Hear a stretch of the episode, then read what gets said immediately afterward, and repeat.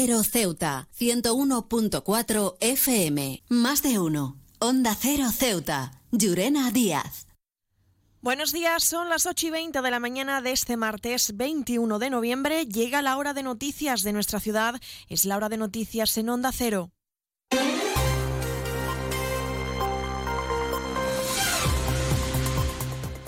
Y comenzamos, como siempre, nuestro informativo conociendo la previsión meteorológica. Según apunta la Agencia Estatal de Meteorología, para la jornada de hoy tendremos cielos despejados con intervalos nubosos.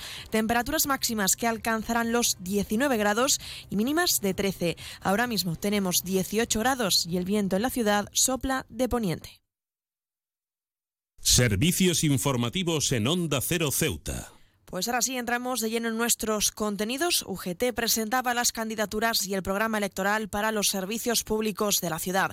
Maripaz Torroba encabeza la lista para el comité de empresa y Juan Francisco Vega para la Junta de Personal de UGT. El secretario general de la sección sindical, Antonio Ramírez, ha destacado varias propuestas como limitar la jornada laboral a 32 horas semanales y reducir a 30 a los mayores de 60 años, eso sí, sin modificaciones en sus retribuciones. Estamos luchando por la jornada de 32 horas, pasar de 35 a 32, y ese va a ser nuestro primer objetivo. Lógicamente, ese objetivo lo vamos a enmarcar dentro de la negociación del próximo convenio colectivo.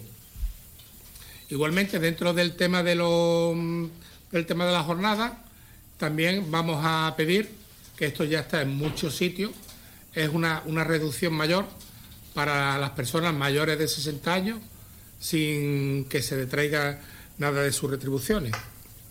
Además, el secretario sindical de UGT recuerda que ha solicitado al gobierno local el abono correspondiente al plan de pensiones incluido en los presupuestos y que sea a partir del 1 de diciembre como compromiso del acuerdo para 2024.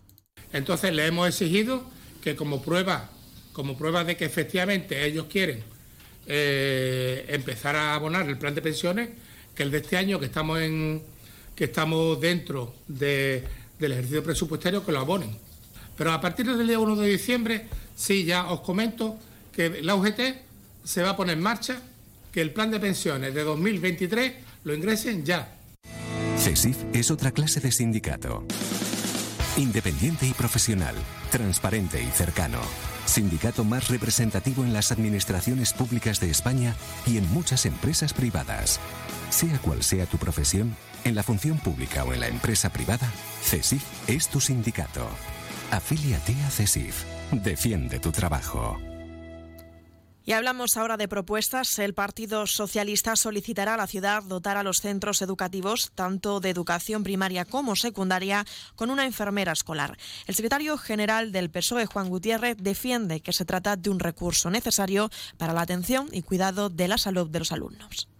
La educación y el cuidado de los más pequeños es una obligación prioritaria de los poderes públicos. Y en este sentido no podemos olvidar que velar por la salud de nuestros hijos e hijas y educarlos en la prevención ha de ser parte del sistema educativo. Por ello los socialistas propondremos al que se dote de todos los centros educativos con una enfermera escolar. Nos consta que hasta donde los maestros y maestras pueden llegar en ningún momento dejan desatendido a los niños y niñas y hacen mucho más de lo que les corresponde. Pero creemos que debemos garantizar una atención profesional y especializada para velar por la salud de los alumnos y alumnas. Hablamos de esa correspondiente sesión plenaria al mes de noviembre que tendrá lugar la próxima semana. Para el movimiento por la DNI de la ciudadanía considera inadmisible la pésima gestión, dice, en materia de sanidad ejercida por el Ingesa ante la cancelación de más de 12.000 consultas y más de 400 intervenciones quirúrgicas programadas, motivado por la huelga de médicos que ya alcanza los ocho meses. Por ello, la diputada del grupo localista, Nadia Mohamed, explica que se va a solicitar al Pleno instar al Ministerio ministerio competente en esta materia a realizar gestiones necesarias para poder resolver cuanto antes esta situación en la ciudad. Uno de los motivos principales que han llevado a esta situación viene provocada por la incesante y preocupante fuga de médicos y especialistas que viene sufriendo nuestra ciudad durante todo este tiempo, dejando al descubierto la nula capacidad de gestión del Ingesa de asegurar su cobertura por nuevos profesionales, hasta el punto que se ha declarado a Ceuta y Melilla las únicas ciudades que siguen siendo competencia del Ingesa como zonas de difícil cobertura. Desde el movimiento consideramos como pésima la gestión de esta crisis en la que se encuentra la sanidad de nuestra ciudad por parte de la Administración competente en la materia, así como la pasividad con la que el Ejecutivo local observa cual espectador, sin exigir soluciones inmediatas. He viajado por todo el mundo y de Ceuta me encantan las murallas reales, el parque mediterráneo, las vistas desde los miradores, pero su café, vaya café, uno de los mejores que he probado y de eso sí que entiendo. Café Borrás, el café de Ceuta. Onda Cero Ceuta, 101.4 FM.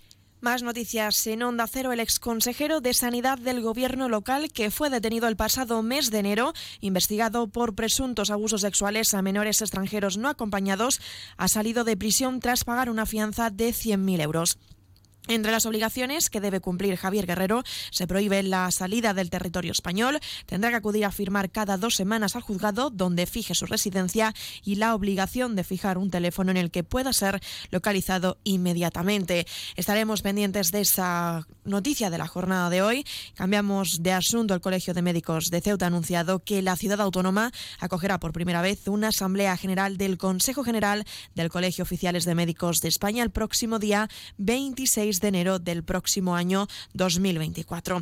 La Autoridad Portuaria de Ceuta, organismo dependiente del Ministerio de Transportes, Movilidad y Agenda Urbana, ha firmado ante notario la cesión de una parcela situada en la zona portuaria destinada a la red eléctrica para el desarrollo de un proyecto de interconexión eléctrica entre la península y Ceuta.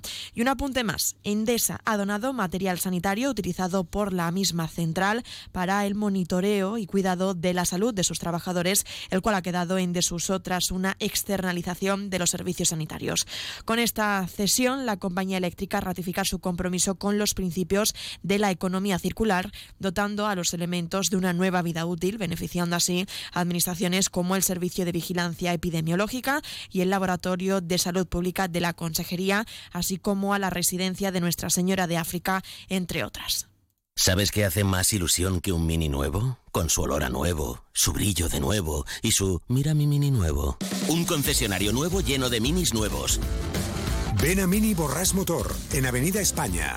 Tu nuevo concesionario Mini en Ceuta. Con su olor a nuevo, su brillo nuevo.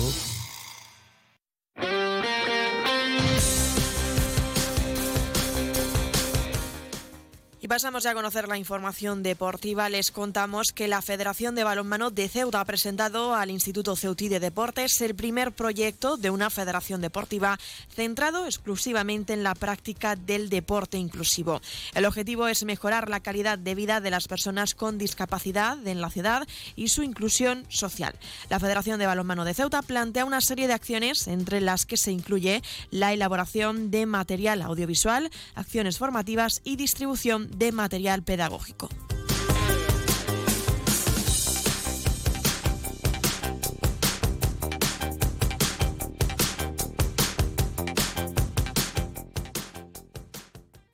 Más de uno. Onda Cero Ceuta. Llurena Díaz.